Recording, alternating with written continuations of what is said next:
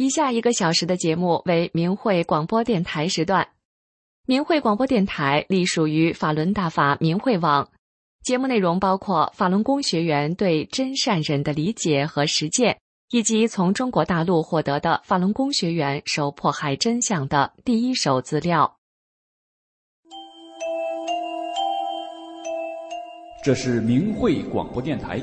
各国大法弟子在向中国民众讲述真相，这是理性反迫害的和平之声，这是呼唤善良真诚的大忍之声。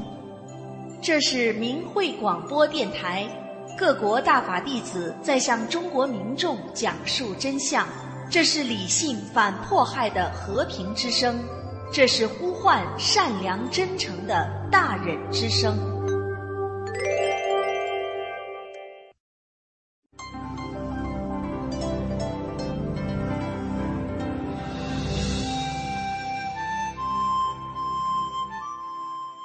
人心生一念，天地尽皆知。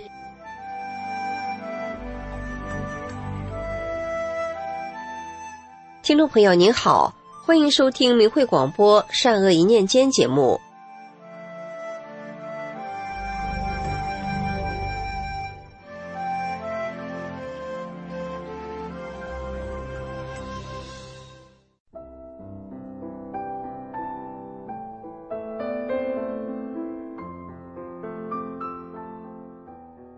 一阵大风刮来，大铁门在强劲的风势下撞向一个六岁的小女孩，锁门处的三角铁正撞在孩子的左眼眉处，瞬间血流如注，没有任何治疗，三天后伤口愈合了。请听一位东北法轮功学员讲述的发生在自己女儿身上的奇迹。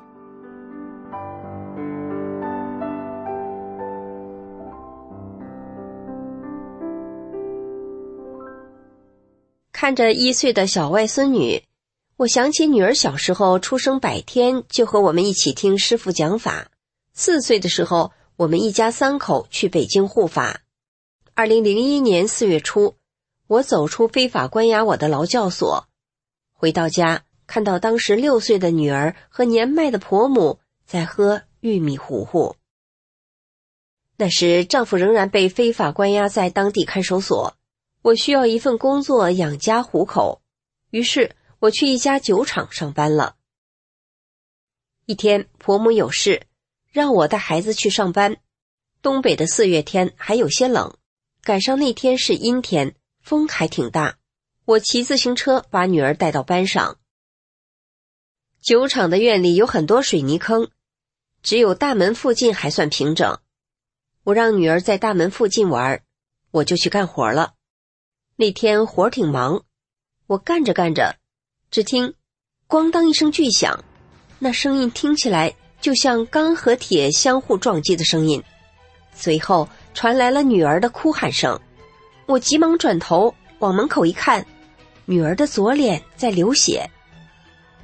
我本能的把手里的大板锹一扔，飞快的往门口跑去，定睛一看，血是从女儿左眼眉处的一个口子流出来的。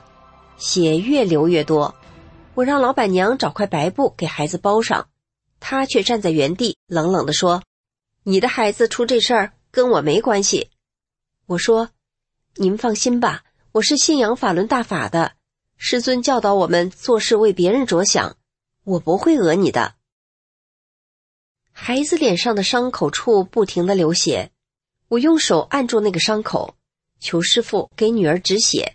不一会儿。血不太流了，这时我才回想，孩子是怎么伤的。那个双式大铁门现在有一扇门关上了。我带孩子来上班时，双扇门都是开着的，每扇门后面都有铁钩子挂着，想关门都得人把铁钩子从门上拔下来才能关上。那大铁门好像还从来没有自动脱钩过。那扇门脱钩后，被风一刮。正好撞到孩子的左眉处，看到孩子眼眉处的血口子是竖着的，应该是锁门处的三角铁撞的。我简直不敢相信眼前的现实，如果不是师尊的保护，女儿的脑袋岂不就会开瓢了？那么大的风，推着那么大的大铁门，直冲着女儿撞过去，那股力量，即便是撞到成人头上或身上，也受不了啊！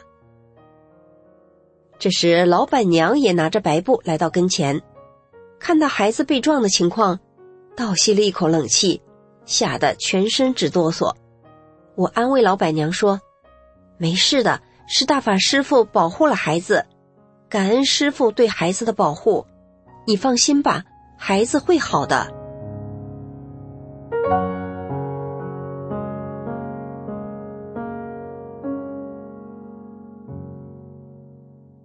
我简单的给孩子包了一下，就带他去了卫生所。卫生所的大夫是基督徒，我给他说明孩子被撞伤的原因和现场的情况。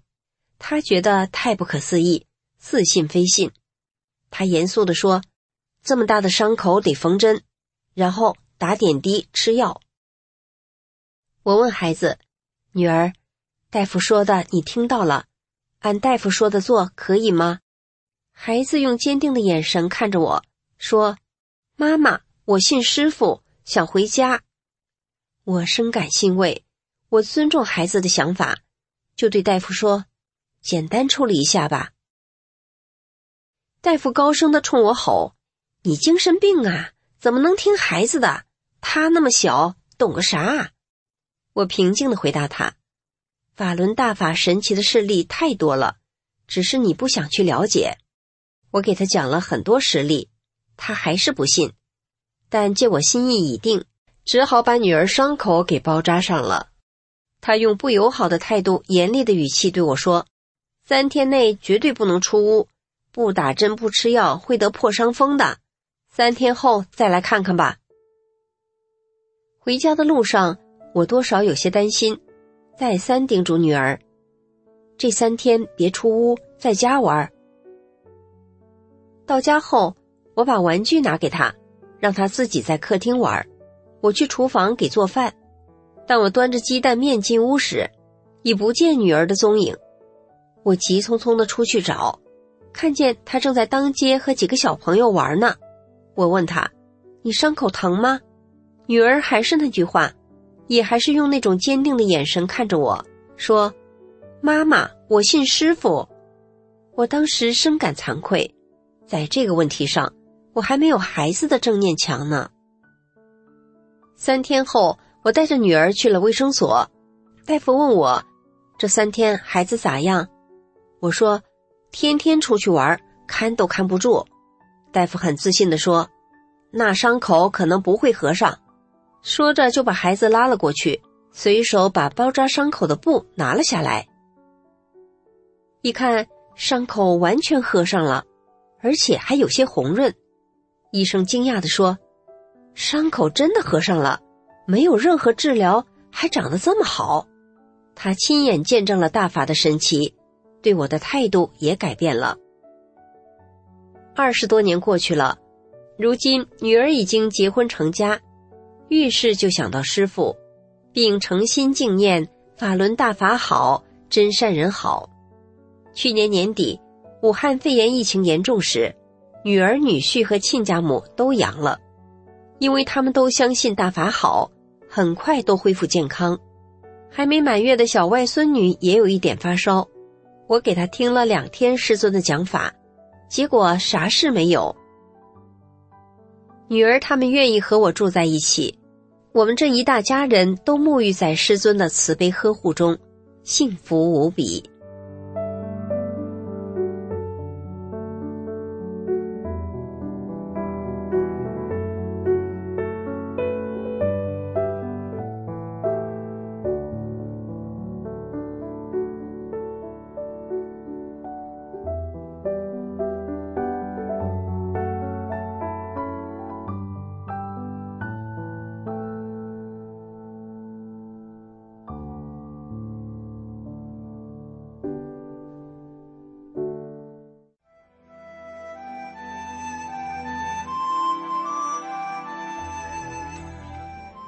听众朋友今天的善恶一念间就到这里感谢您的收听。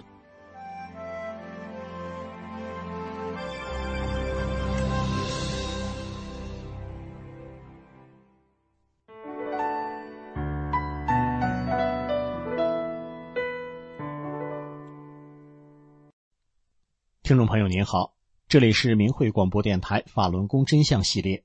今天为您带来的是法轮大法是超出现代科学的真正科学。首先，我们听一位法学教授因祸得福的故事。阮维雄博士是越南人，他是越南排名前五名的著名高校的法学系教授、系主任。二零一零年二月，他因为医疗事故导致脊柱被激光烧伤。喜爱网球运动的他，因此成了残疾人，坐起来三十分钟就得躺下。悲苦愤懑之时，一位朋友给他送来法轮大法的主要著作《转法轮》。阮博士回忆当时的情景时，感慨地说：“读完一遍《转法轮》后，我觉得书中的内容让我震撼。我一生诚实善待他人，我觉得这书像是专为我写的，教人做好人。”是我找了一辈子的东西。阮博士说：“当我再次读《转法轮》时，意识到这是一本教人修炼的书，于是又读了第三遍。之后我发现，在没有做任何治疗的情况下，脊柱已康复，我能站起来了。”打开法轮大法的网站明慧网，这样的神奇故事比比皆是。有一位老人，他突发脑梗塞加脑出血。四十多天昏迷不醒，他的老伴是一位法轮功学员，一直在他耳边读《转法轮》。老人被唤醒了，醒来后的老人坚持读《转法轮》，最后他精神抖擞地走出医院。老人的变化让医生、护士、病人和家属们都震撼不已。而马阿姨的事情更是个奇迹。马阿姨在上世纪九十年代初因双侧肺叶烂掉，被医院判了死刑。她左侧肺叶已经烂没了，右侧肺叶只剩一点。走入大法修炼后，马阿姨可以正常生活了，而且身体健壮到骑自行车几十里路也不觉得疲劳。还有一位三十多岁的女子，不幸得了乳腺癌，癌症扩散后，她修炼法轮功的母亲坚持让她尝试修炼法轮功。这位女子很快变成了一位身体健康的正常人。一位修炼法轮功的小学生被汽车撞飞，人在空中翻了几个个，摔在地上安然无恙。一家工厂因天然气管道漏气发生了爆炸，窗玻璃都被震碎了，但里面的法轮功学员和厂长毫发未损。李奇华原是解放军三零一医院的老院长，是著名医学专家，他从一九九三年开始修炼法轮功。起因是他老伴儿重病几十年，自己身为院长，给予了最好的医学治疗也无济于事，而老伴学法轮功不久，全身的重病不翼而飞。李奇华惊叹于法轮大法的神奇，而听了李洪志师傅的讲课，深感法轮大法是超出现代科学的真正科学。法轮大法是佛家上乘修炼大法，一九九二年五月由李洪志先生传出。修炼者通过同化宇宙特性真善忍与五韬易学的动作功法，普遍身强体健，心性道德提升。迄今，法轮功已经红传至一百多个国家和地区，超过一亿人亲身受益。早在一九九八年，在北京、武汉、大连及广东，分别由当地医学专家针对上万名修炼法轮功的群众，总共组织了五次医学调查。调查结果显示，修炼法轮功祛病健身总有效率高达百分之九十七点九。听众朋友，这里是明慧广播电台的法轮功真相节目，以上为您带来的是：法轮大法是超出现代科学的真正科学。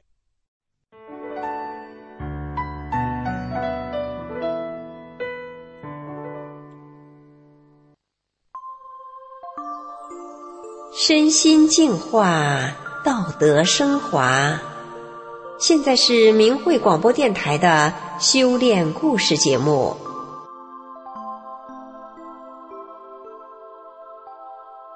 听众朋友，今天故事的主角一结婚就成为后妈，要面对一个刁蛮又任性的八岁女儿，她能胜任吗？他们能和平相处吗？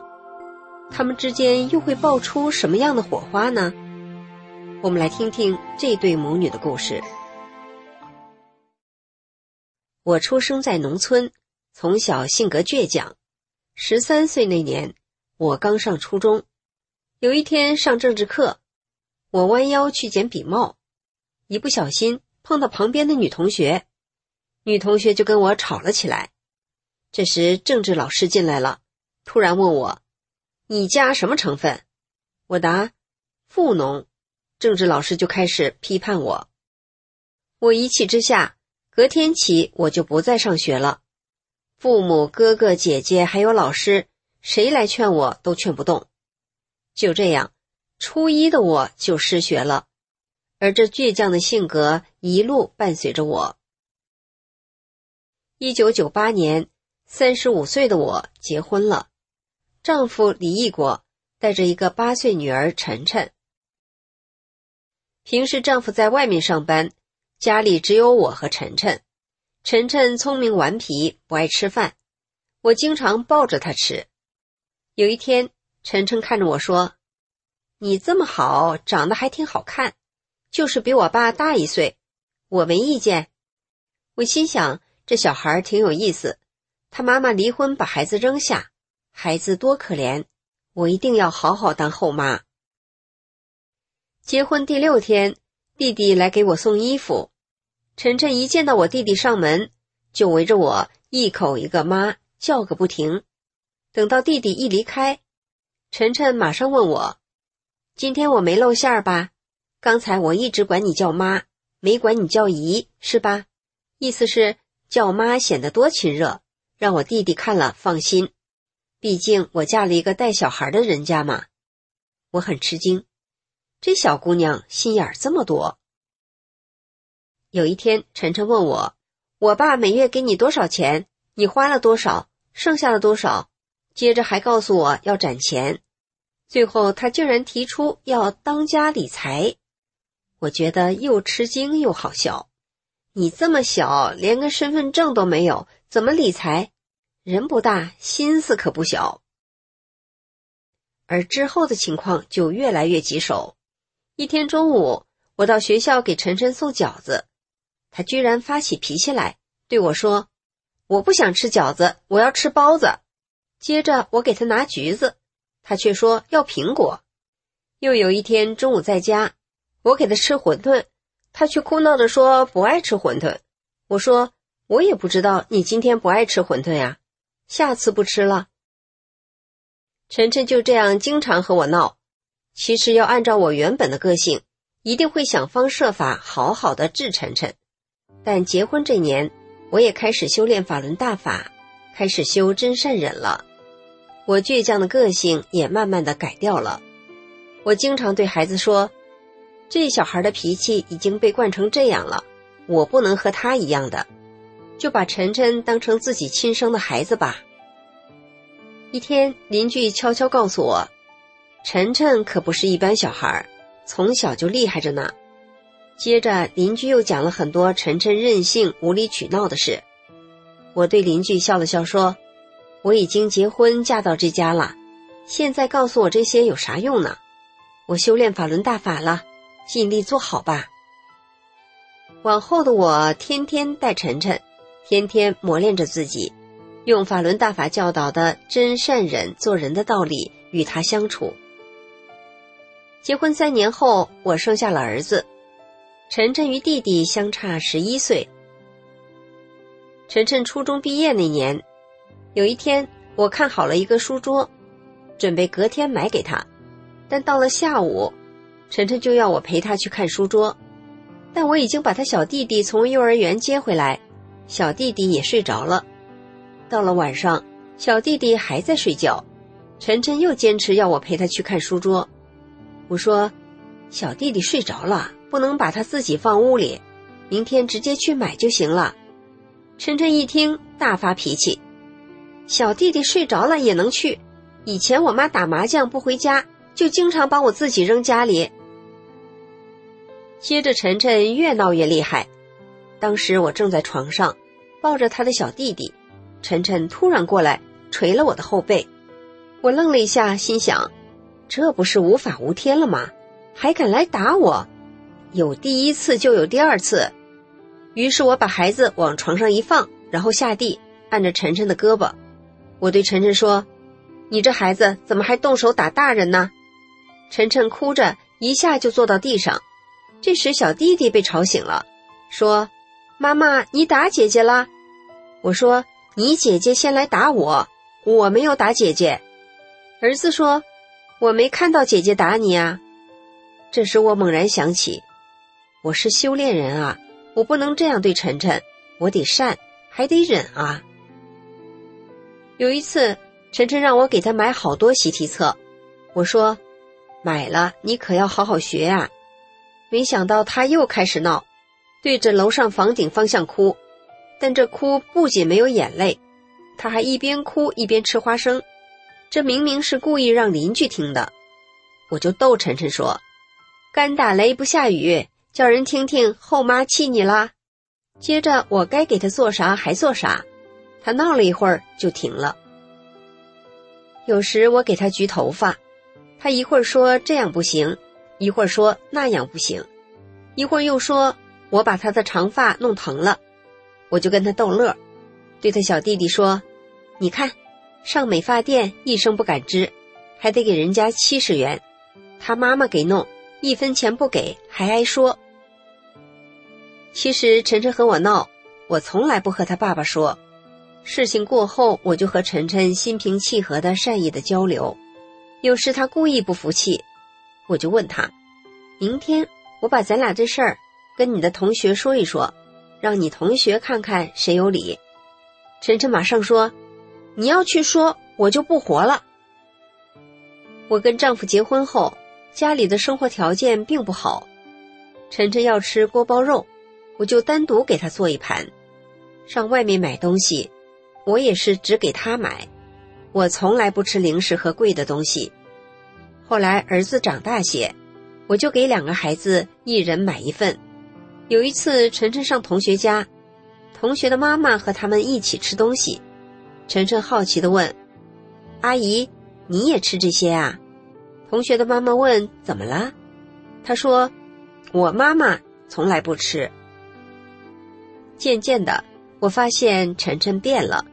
时常在闹过之后对我说：“妈，对不起，我错了。”我哥哥的女儿小霞也有个后妈，但小霞跟后妈相处，不开心的事情多。有一天，晨晨对小霞说：“你没有我命好，我有个好妈。”后来，晨晨上了大学，又毕业工作了，他遇到烦恼事都跟我说。有一回，晨晨问我：“妈。”你是怎么与人相处的呀？这么多人和你关系都这么好，我就给他讲我从真善忍中领悟的道理，他觉得有道理。有时他又矛盾的说：“可是在这个社会里，你不横一点不行啊，人家欺负你啊。”我感到我们和亲生的母女一样，已经没有什么区别了。二零一五年。我跟丈夫因为修炼法轮大法被警察绑架了，我被非法关在看守所。晨晨知道后，天天到公安局、检察院要人。晨晨对警察、检察人员说：“我并不是我妈妈亲生的，但是我工作都放下了，天天来要人。为什么？就是因为我妈妈修炼法轮功，她才能在十七年来对我这么好，比亲生的还亲。”你们怎么能因为她修炼法轮功做好人而绑架她呢？晨晨就把这十七年来我和他相处的一桩一桩的往事告诉警察、检察官、律师。后来检察官到看守所提审我，对我很尊敬，也很同情我。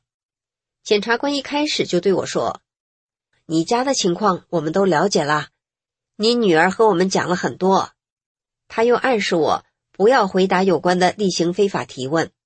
然后检察官在一些提问笔录上写道：“不语。”又问我有什么要求，我说要求释放。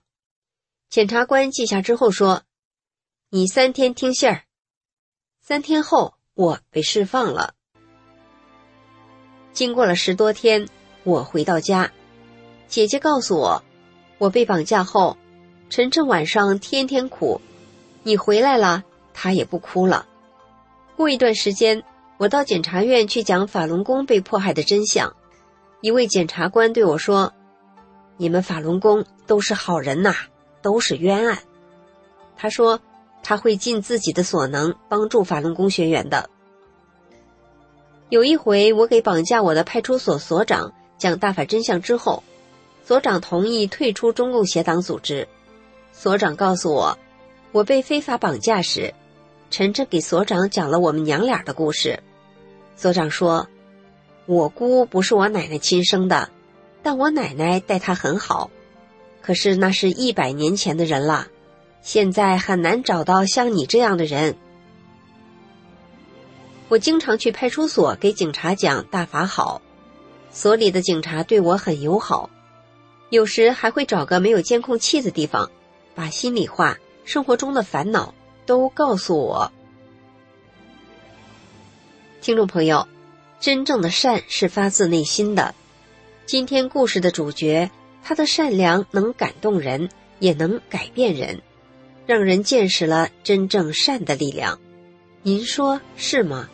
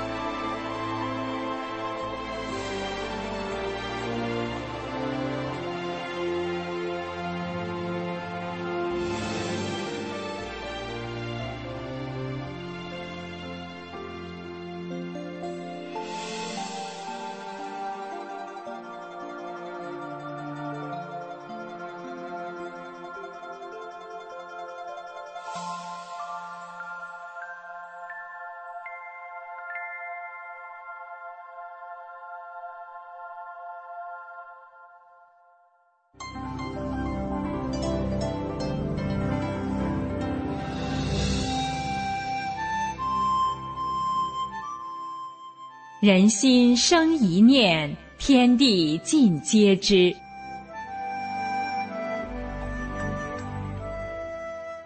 听众朋友，您好，欢迎收听明慧广播电台的《善恶一念间》节目。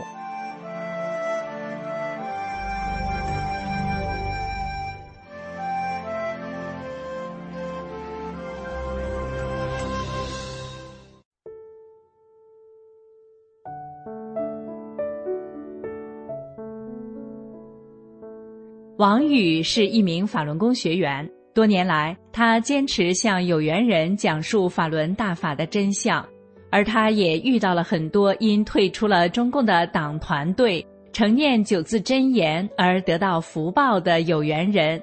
这些人中有陌生人，有同事，也有自己的哥哥。下面就一起来听听他讲的真人真事。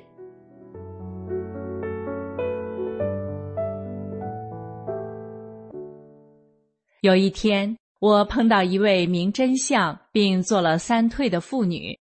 她说，自从我给了她真相护身符，她就常念九字真言：“法轮大法好，真善人好。”结果身体一天比一天好，精神好了，睡眠也好了，体重也增加了，原来很多的毛病都没有了。她真诚地说：“我相信法轮大法好。”还有一天，我碰见一位同事，他说起了一件很神奇的事。一次，他在一个大型商场游玩时，不幸把钱包掉了。钱包是放在装方便面的纸袋子里，里面有老年卡、公交乘车卡、身份证、银行卡及五百元钱现金，还有法轮大法的真相护身符。他回家后才发现钱包丢了。于是他返回去寻找，但也没找到，心想肯定找不到了。别的还好说，真相护身符丢了，到哪里找？那是他用来保命的，因为他曾经全身都是病，一度进入重症病房，医生说他活不过几年了。当时他想起了我告诉他的保命秘诀：九字真言，法轮大法好，真善人好。他就天天念这九字真言。神奇的是，他由重症转危为安，身体一天比一天好。他逢人就说大法救了他的命，因为他真心相信法轮大法，结果得到了上天的加持和佑护。丢钱包后不几天，突然有人把他丢失的东西送到他家里来了，里面什么东西都没丢。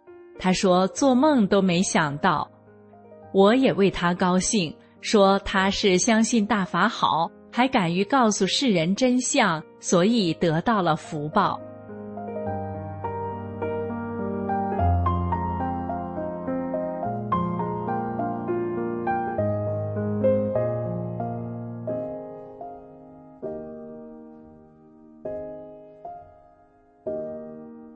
我的哥哥是个残疾人，他支持家人修炼大法，他还帮忙家人在网上选购电脑。帮忙打印酒瓶，帮忙传递真相资料，善待来家里做客的修炼人。哥哥也因此得福报了。几个月前，哥哥因家事操劳过度，连续低烧两个多月，住进了医院。医生还告诉哥哥说可以出院回家过中秋呢。不料哥哥突发强烈的肚子疼，经 B 超和 CT 等检查。都是同样的结论：肾结石和输尿管结石。内科医生联系了外科门诊，准备对输尿管进行超声刀碎石。岂料主刀医生一见到哥哥本人，就立刻拒绝了，理由是哥哥太瘦了，做超声刀手术有危险。无奈只得把哥哥推回病房。家人有空就放师傅讲法录音给哥哥听。两周后又做了彩超检查，神奇的是结石竟然不见了。哥哥知道是师傅帮他把结石拿掉了，太谢谢师傅了。回家后，哥哥在师傅法像前恭敬地上香，侄儿在医院也见证了大法的神奇，回家后也给师傅上香叩谢师恩。这正是善待大法。天赐鸿福。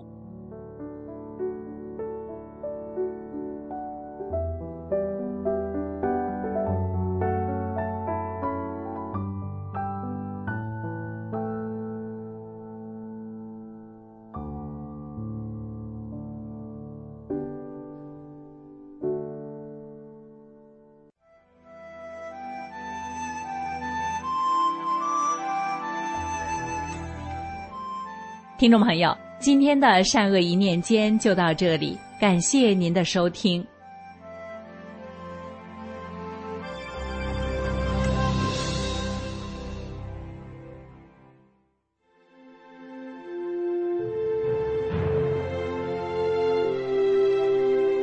请听明慧广播电台时事评论。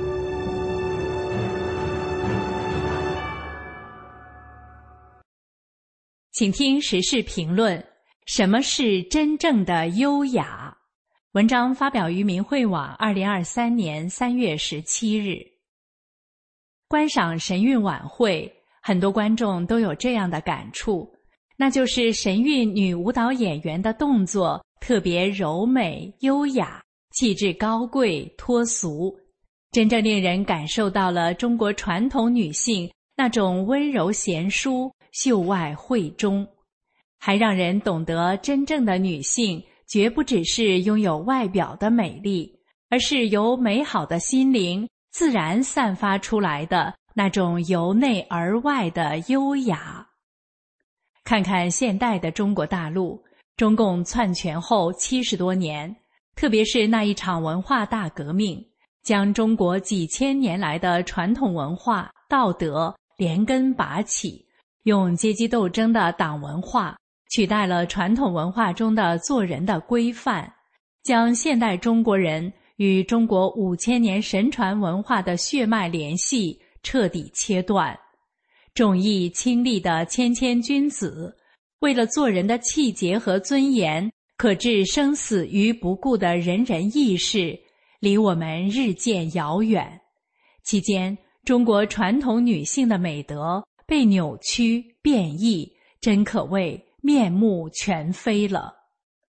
中共鼓吹暴力革命斗争哲学，并刻意淡化男女性别差异，传统女性的美德被视为封建陋习，遭革除，取而代之的。是党叫干啥就干啥的铁姑娘，发展到今天，到处都是泼辣、高调、争强好胜、控制欲极强的现代女性。在当今的中国，在经济上独立的女士们身上，越来越难找到她们身为女性最可贵的特质了。按照阴阳学说，男性属于阳刚。女性属于阴柔，男女一刚一柔，相互依存，方能和谐相处。而当今的大陆，不少男人被女人管束的毫无阳刚之气，唯唯诺诺，连独立见解也没有了；而女人跋扈到从经济到精神上都想要去控制男人，家庭中失去了应有的和谐与温馨。也直接导致了离婚率居高不下，以及婚外恋等社会问题的发生。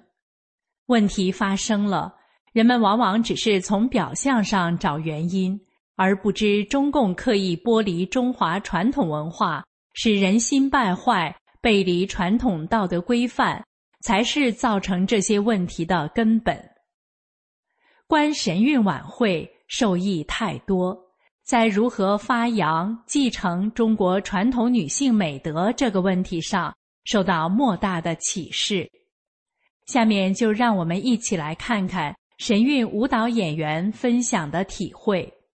首先，我们看神韵之所以打动人心的秘诀，那就是神韵真实的再现了传统美德。飞天舞蹈学院舞蹈老师。前神韵领舞演员曹翔介绍，中国古典舞有其非常独特的个性和风格，鲜明的特色和韵味。更主要的是，有非常博大精深的中华民族的文化内涵，是中华民族悠久文化的历史传承。中国古典舞和其他艺术形式最主要的区别在于其独特的韵味。这些韵味都源于中华民族悠久的文化，包括纯真、纯善、纯美的人的品质。曹翔说，在训练中国古典舞时，也包括了对人的精气神的训练。所以，学习中国古典舞能使人潜移默化，在不知不觉中归正一个人的行为。如对于一个内向的小孩。会使他变得开朗乐观，而对于淘气的孩子，练舞蹈后会变得稳重刚健。他说，神韵演出中那些男舞蹈演员都刚健挺拔、虎虎生威，充满阳刚之气；而那些女演员的舞蹈，让人看到女性的婉约、典雅和端庄。当美国神韵艺术团的领舞演员周歌在舞台上用曼妙柔美的身姿演绎着中国古代女子那温婉如玉的美好风致时，观众们似乎都会被他高超的舞技和动人的身韵所折服，并不会意识到他其实只有一半的中国血统。周歌说：“谦虚是非常重要的。”在学习中国古典舞的过程中，可以从中国的传统文化中学习到很多东西，这些都会反映到舞蹈中，就像诗人的诗歌会表现出本人的特质一样。周哥演绎古典人物花木兰的经历，最能说明神韵舞蹈演员是如何成长的。周哥说：“作为一名代父从军的女战士。”花木兰比一般女性都强大和勇敢，外表看上去优雅娴静的周哥，花费了大量时间在图书馆里阅读关于花木兰的书籍，更在排练厅的镜子前不知道练习了多少次各种动作，去揣摩和表达花木兰内心世界两种不同的品格：一方面有着战士一般的坚强和勇敢，可以统领将士征战沙场；另一方面，卸甲归田，恢复女儿身后，又变成美丽温婉、孝顺父亲的乖女儿。周哥说：“为了表现出身孕，我会先去阅读大量关于中国文化的书籍。”中国古典舞的表演背后，往往是丰富的历史文化内涵。周哥说，尤其在扮演一个舞剧中的角色时，我要去查阅他的故事，是什么让这个人物如此特别？他是什么样的性格？他在当时那种状态下，又该是怎样复杂的内心和情绪？就这样，边跳边学。周哥在学舞的同时。对中国传统文化也了解的越来越多，这让他更加觉得自己目前所做的一切有着多么重要的意义。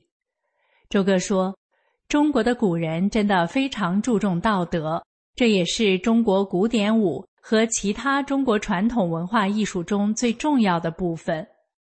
当我知道了那些角色的内在品格之后，我会试着做许多动作。”去揣摩这些动作背后的含义，看怎样才能真实的把人物的美德表现出来。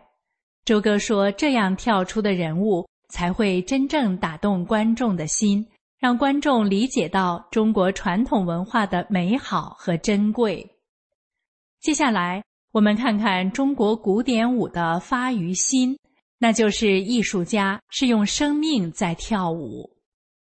二十多年前。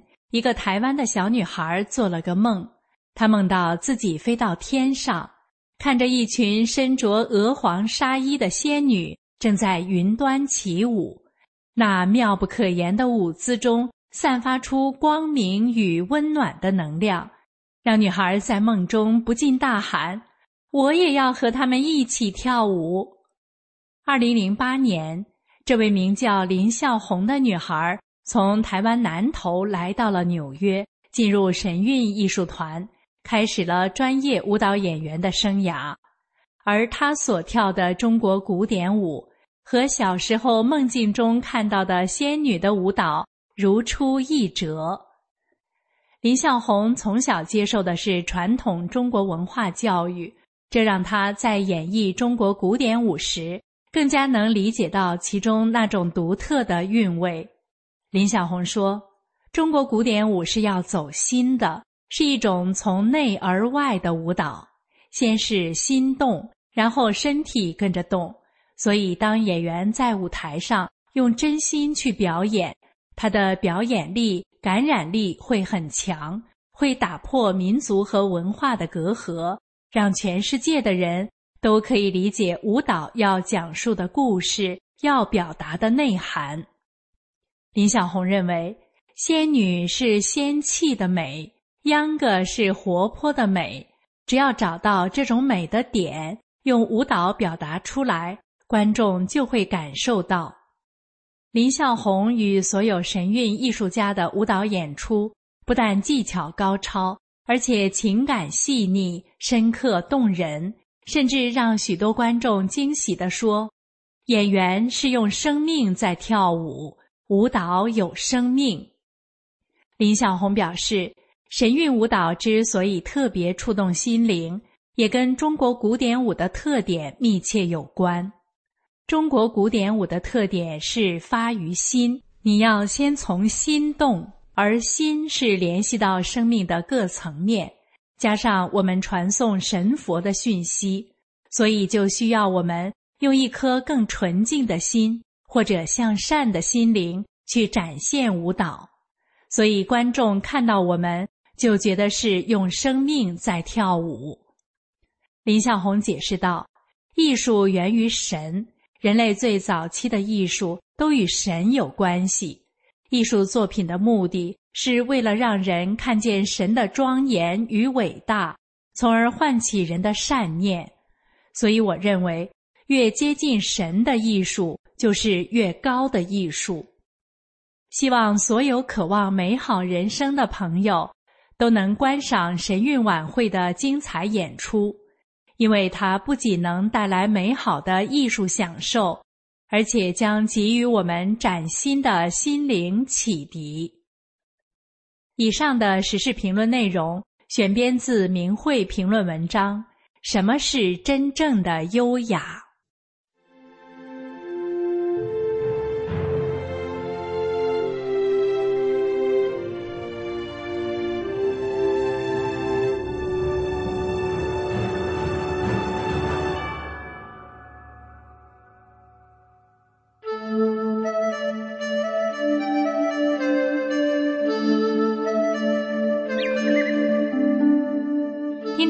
大家好，欢迎您收听明慧广播神传文化节目，我是主持人心雨。翻开人类的历史，发现史料在记载了许多瘟疫、蝗灾发生的同时，也记载了善感天地的故事。这种真实的事迹，充分证实重德向善能够得到上苍的眷顾与保护。纵使是在危难关头，他们也能够化险为夷。人们都说以史为鉴，现在让我们看一看史书中记载的明君圣帝的例子，看他们是如何对待上天降下的灾祸的，然后再看求神和罪己诏失灵的例子。一，真诚自省。善感天地，《贞观政要》中就记载了一个关于唐太宗反躬自省、消攘蝗灾的真实故事。贞观二年四月辛卯，京师大旱，蝗虫大作，漫天的蝗虫飞压，农作物受到了很大损失。唐太宗心情非常沉重，看见遍野的蝗虫。特意捉捡了几只很大个的，对着他们说：“民以食为天，以谷为命，你们却吃尽了粮食，这会对天下百姓造成多大的伤害啊！如果天下苍生有什么过错的话，罪在朕公一人啊！如果蝗虫你们真的有灵性的话，你们尽管来吃我的心。”而不要伤害百姓啊！说着，太宗就要把蝗虫吞进肚子里，好让蝗虫来吃自己的心。左右大臣赶紧阻拦，认为会得病。太宗说：“我希望将天下灾祸转移到我身上来，还怕什么疫病呢？”说完，就把蝗虫吞进了肚子里。太宗仁心待民。罪责己过的诚心感动了上天，很快铺天盖地的蝗虫大军消失了，蝗灾消除了。后来，唐太宗对大臣说：“夫仁义之道，当思之在心，常令相继。若思须懈怠，去之已远。犹如饮食滋身，恒令腹饱。”乃可存其性命。就是说，仁义善良之心一定要真心实意、时时在心，不要放松对自己的要求。就像吃饭一样，只有每天持续不断的粮食给养，才能维持正常的生命。清朝的康熙大帝在位时。有一年，北京发生地震，康熙对大臣说：“朕自己缺失德行，政事方面有缺失，以至于上天地震示警，我惶恐不安，急切寻找导致灾害的原因，是不是治民之官苛虐榨取百姓的钱财，用来献媚呢？”大臣有没有结党营私、任用私人呢？是不是领兵之官焚烧抢掠没有禁止呢？是不是免除租税和徭役没有落到实处呢？问刑官处理诉讼有没有冤枉百姓呢？是不是王公大臣不能管制属下，而导致他们欺凌百姓呢？有一种这类事，都足以导致灾祸发生。重视朝廷根本法令，而在小事上廉洁，政治清平而没有冤案，希望能够感通苍天，止息消除灾祸。因此。朕昭告公布自己内心所想，愿与中外大小臣工共勉之。以上两个例子反映出唐太宗康熙大帝在天灾面前能够反躬自省、修身养德，以为天下百姓缔造太平盛世。二，为何求神罪己诏失灵了？明朝末年，地震、饥饿、战乱频频不断，而京城又开始流行瘟疫。这时，京城正有一位有名的道人，崇祯皇帝急忙命道人建坛设教，祈禳瘟疫。然而，连日烧符念咒，疫情却没有丝毫的减退。崇祯皇帝已经发布过两次罪己诏。面对不停出现的灾难，崇祯写下了第三次罪己诏：天灾不断出现，黄旱频仍，而贪官污吏一意搜刮，横征暴敛，不顾民生凋敝。说到自己的罪时，只有一句空洞的话：“皆朕不得所致也。”罪己诏颁布之后，要有实际的作为。具体内容是免除河南省失县地区五年来的税赋，但实际上这些地区早已被闯王李自成控制，根本就收不上钱粮。直隶各省税赋免征两年，国库空虚，雪上加霜。这时桐城有一个叫蒋臣的秀才进京谏言，印制纸钞，发行国债，回收银两。然而，京城的商人们听说朝廷要用纸币换银子，纷纷停业逃跑。有大臣劝谏这样的方式不妥，然而崇祯早已听不进去，执意推行，要求用严刑峻法来推广。最终，纸币一张也没有发行出去。对于一个又一个的灾难，崇祯并没有查找自己的问题。而是把问题推到别人身上。明朝杀戮辅臣只有四例，其中两起都发生在崇祯时期，而且两人都是首辅宰相，共计有二十多位大臣被直接杀害。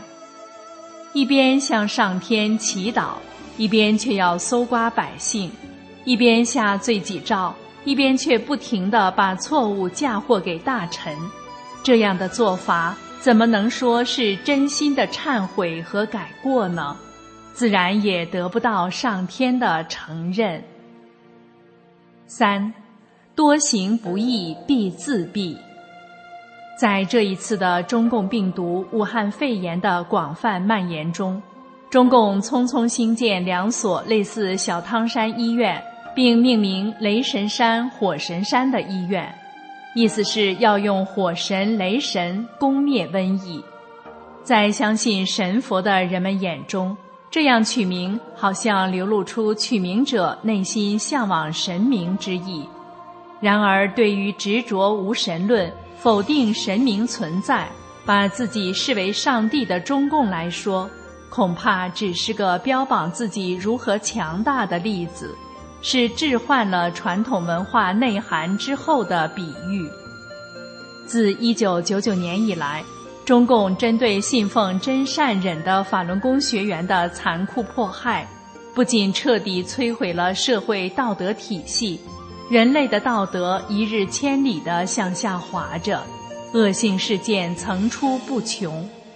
古人讲：“多行不义必自毙”，坏事做多了。老天就会降罪，瘟疫、蝗灾并不是偶然事件。一个毁神庙、砸神像的马列邪教组织，一个迫害法轮功、祸害中国亿万寻求健康的善良民众的罪恶团伙，才是中共的真实面目。不必说，而能够巧妙回应；不必招请，而会自然到来。只要能够以诚心去感应神明的存在。恪守神明给人的道德标准，不管在哪里，都会得到上天保佑。其中的奥妙，并非三言两语能够讲解明白。今天，法轮大法在世上红传，使人们回归天理、道德和善念。越来越多的人们修炼大法，传播真理，向世人讲清真相。在中共病毒瘟疫中，告诉人们承念法轮大法好，真善人好九字真言，退出中共党团队组织，就会绝处逢生，拥有光明的未来。人们一定要珍惜这善缘和福音啊！听众朋友，您听懂了吗？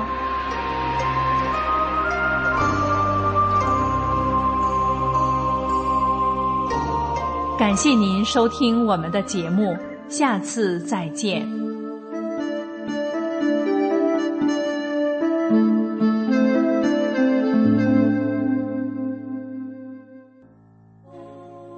请听童声独唱《给狱中妈妈的一封信》，由大陆小弟子作词。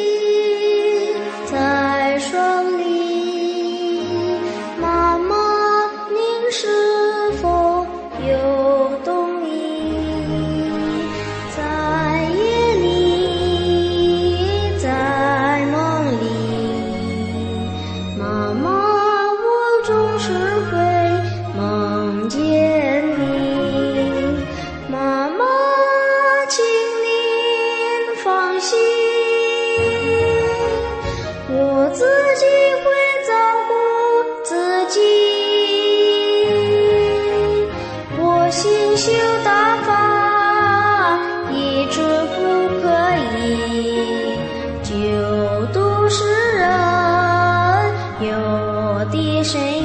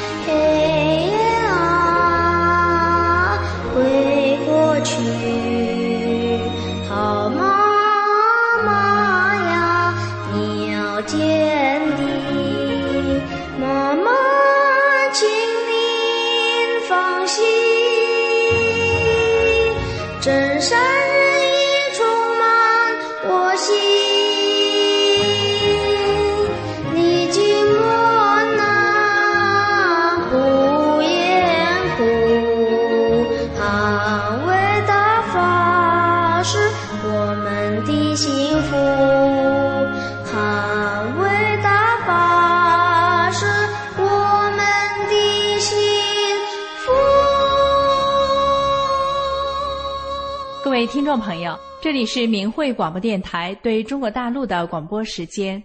我们的收听时段是北京时间每天下午五点到六点。更多节目可以通过破网软件到明慧电台网站收听，网址是 mhradio 点 org。今天的节目就为您播送到这里，感谢您的收听，我们明天同一时间再会。